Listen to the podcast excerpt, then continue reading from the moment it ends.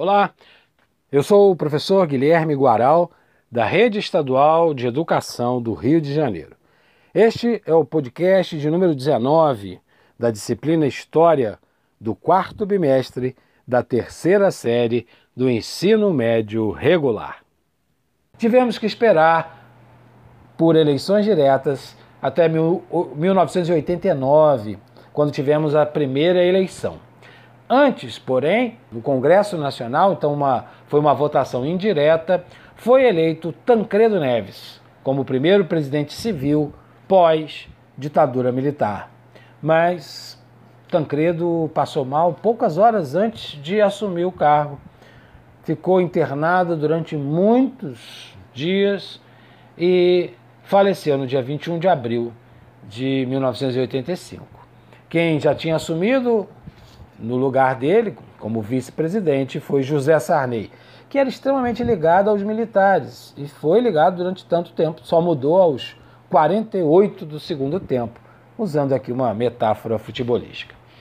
E sobre o governo de Sarney, tivemos a Constituição, né, primeiro um processo de constituinte, que é eleger deputados para redigir uma nova Constituição para o país e que foi outorgada, ou seja, o que passou a valer em 1988.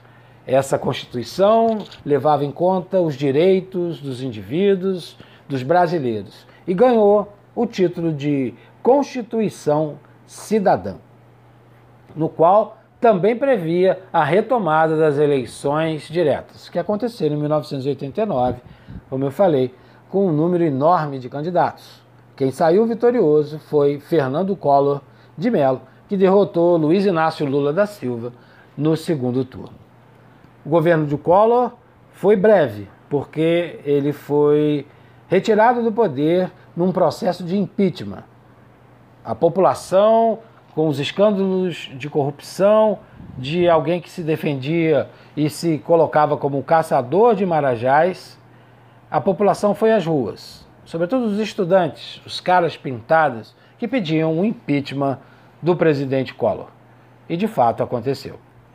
De lá para cá tivemos Itamar Franco, o vice de Collor, Fernando Henrique Cardoso, durante dois períodos, e quando começou a possibilidade de reeleição para o cargo de presidente.